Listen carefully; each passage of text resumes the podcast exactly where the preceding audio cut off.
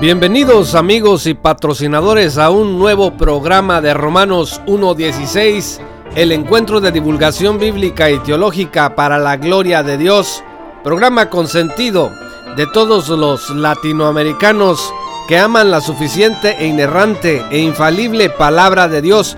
Un fraternal saludo a todos los que nos están escuchando a través de Radio Faro de Gracia desde Delaware, Estados Unidos para todo el mundo. Un saludo a nuestro hermano Jorge Altieri, el encargado de este ministerio. También un fraternal saludo a todos los amigos que nos están escuchando desde Tegucigalpa, Honduras, en Radio Jalel, bajo la extraordinaria organización de nuestro amigo Minor Rosa. Y también un saludo, por supuesto, a nuestro programa de Sonidos en la Noche, en el 99.7 FM en Ecuador, en Guayaquil, con nuestro amigo Gustavo Cisneros. Gracias a todos los amigos que nos están sintonizando también a través de nuestro sitio web oficial en www.jpaulomartinez.com.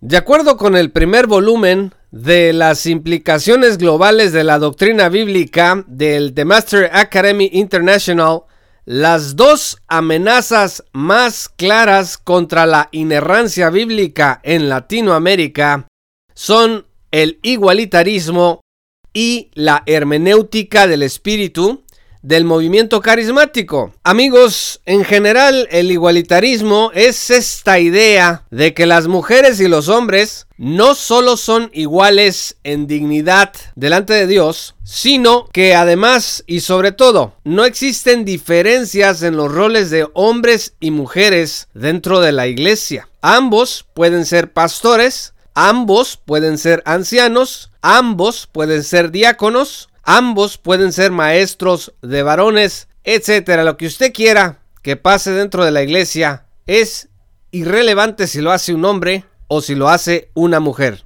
Por su parte, la hermenéutica del espíritu, del movimiento carismático, pues es la idea de que la Biblia es suficiente, sí, para la salvación y la santificación, pero que debemos ir más allá de la Biblia si queremos saber la voluntad de Dios para hoy. Según esto, el método histórico gramatical es bueno, pero no basta.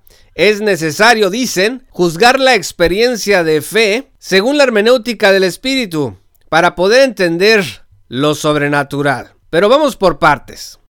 El igualitarismo parte de la idea de que pasajes como Gálatas 3:28 enseñan que todos podemos hacer de todo. Si ustedes abren sus Biblias en Gálatas 3:28, van a leer junto conmigo que ya no hay judío ni griego, no hay esclavo ni libre, no hay varón ni mujer, porque todos vosotros sois uno en Cristo Jesús. También se dice que 1 Corintios capítulo 11 presenta un Pablo que es diferente al Pablo de Primera Corintios 14 y Primera Timoteo capítulo 2 versículos 11 al 15. De hecho, en las academias más progresistas y liberales se dice que pues hay duda de si esto lo escribió o no el apóstol Pablo. Se dice que Timoteo, por ejemplo, lo escribió alguien después de la muerte del apóstol y lo escribió en su nombre y por supuesto que es espurio, o sea que es falso. También se dice que ante la falta de liderazgo masculino en Latinoamérica, las mujeres tienen que hacer algo, tomar el control de la iglesia, tomar el control de su doctrina. Pero amigos, Gálatas 3:28, por supuesto que no se puede usar para sostener algo semejante. Gálatas 3:28 habla de la salvación. Si ustedes ven el versículo 23 antes dice, pero antes que viniese la fe estábamos confinados bajo la ley, encerrados para aquella fe que iba a ser revelada. De manera que la ley ha sido nuestro ayo para llevarnos a Cristo a fin de que fuésemos justificados por la fe. O sea, el tema dominante en este pasaje no son los roles de los hombres y de las mujeres dentro de la estructura eclesiástica. Y digo estructura a pesar de que le da urticaria a muchos neoliberales y neortodoxos el día de hoy que dicen, no, pues es que la iglesia no es una estructura, sin un, un, organismo. Bueno, pues yo estoy de acuerdo, yo me refiero a eh, cómo está organizado los ministerios dentro de la iglesia. Entonces, Gálatas 3, 23 eh, al 28, 29, no tiene que ver con la organización de los ministerios dentro de la iglesia. Tiene que ver que delante de Dios, respecto de la salvación, ser hombre o ser mujer, judío o griego, ha pasado a segundo término. En América Latina, amigos, sí hay que reconocer, somos responsables por no tomar con la debida seriedad nuestro papel como varones, pero también las mujeres son responsables al no excusarse ante cargos en la iglesia que no deben de tomar. De acuerdo a 1 Timoteo capítulo 2 versículos 11 al 15, pues estas dos limitaciones al ministerio de la mujer, que es muy importante, es enseñar doctrina a los varones y ejercer autoridad sobre los varones. Y bueno amigos, no espero que no me confundan porque el ministerio de la mujer es muy importante, el Espíritu Santo da dones por igual a hombres y mujeres y esos dones de las mujeres son indispensables para el crecimiento y el bienestar del cuerpo de Cristo.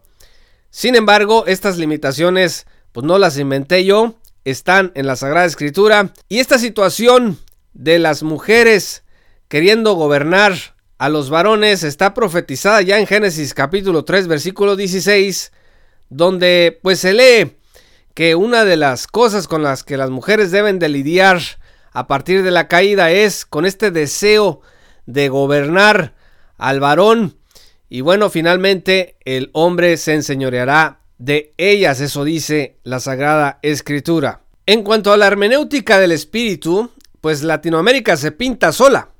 El movimiento carismático es gigantesco en nuestras tierras, o aquí en Latinoamérica Parece que cada cuadra o cada dos cuadras hay una iglesia carismática. Guillermo Maldonado y Cash Luna, dos representantes de esta hermenéutica del espíritu, dicen que sin sanadores milagrosos, lenguas y profecías de revelación el día de hoy, la iglesia no puede estar completa y con poder de Dios. La cantidad, amigos, de profetas falibles y milagreros se multiplica cada día junto con el movimiento de restauración apostólica.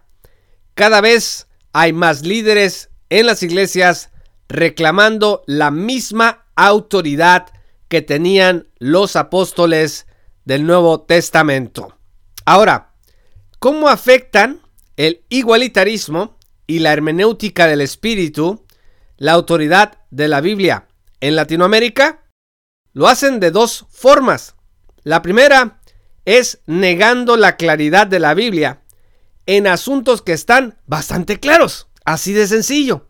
Están explícitos, diáfanos, se pueden entender casi casi a la primera leída. La segunda manera en cómo afectan el igualitarismo y la hermenéutica del espíritu, la autoridad de la Biblia en Latinoamérica, es negando que la Biblia sea suficiente para conocer la voluntad de Dios. Vamos a hacer unas breves anotaciones sobre esto. La primera es que no existe contradicción entre 1 Corintios capítulo 11 y el capítulo 14. Eso lo inventaron pues los que no se sienten a gusto ante el hecho irrefutable de que la Biblia es inerrante. Las mujeres profetizaban en Corinto, pero no estaban autorizadas a declarar con autoridad final el sentido de las profecías en la iglesia. Por eso el apóstol les decía que debían callar ante la enseñanza autoritativa de los varones idóneos para dirigir las iglesias e interpretar dichas profecías. En segundo lugar, 1 Timoteo 2, versículos 11 al 15, es claro al decir que la mujer, aunque tiene muchos dones que deben estar al servicio de la iglesia, tiene sus restricciones. Enseñar y ejercer autoridad sobre los varones. En la asamblea solemne es algo que la mujer no debe realizar. En tercer lugar, decir que necesitamos profecía y nuevas revelaciones el día de hoy es negar que en la palabra de Dios está todo lo que necesitamos para la vida de fe. Es también ignorar la descripción que la Biblia hace de lo que es la verdadera profecía, que de ninguna manera, amigos, era falible, y es ignorar también las consecuencias bíblicas de declarar vaticinios errados al pueblo de Dios, que según Deuteronomio 18, versículos 20 al 22, pues traían como consecuencia la pena de muerte. ¿Qué podemos hacer amigos ante estas dos amenazas a la autoridad de la Biblia en Latinoamérica?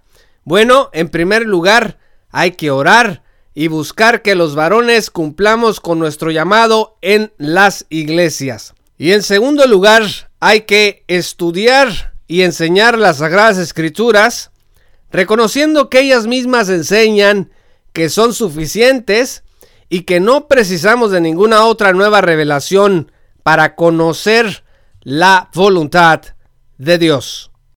Así que, amables amigos, el igualitarismo y la así llamada hermenéutica del espíritu del movimiento carismático es, de acuerdo a la Academia Internacional del Máster, los dos principales desafíos que enfrenta Latinoamérica en este momento.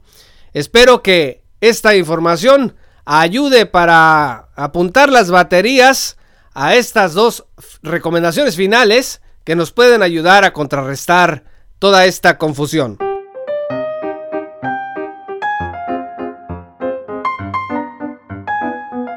Muchas gracias amigos y patrocinadores por haber escuchado este programa de Romanos 1.16. Si aún no eres patrocinador, únete desde un dólar al mes en www.patreon.com diagonal J.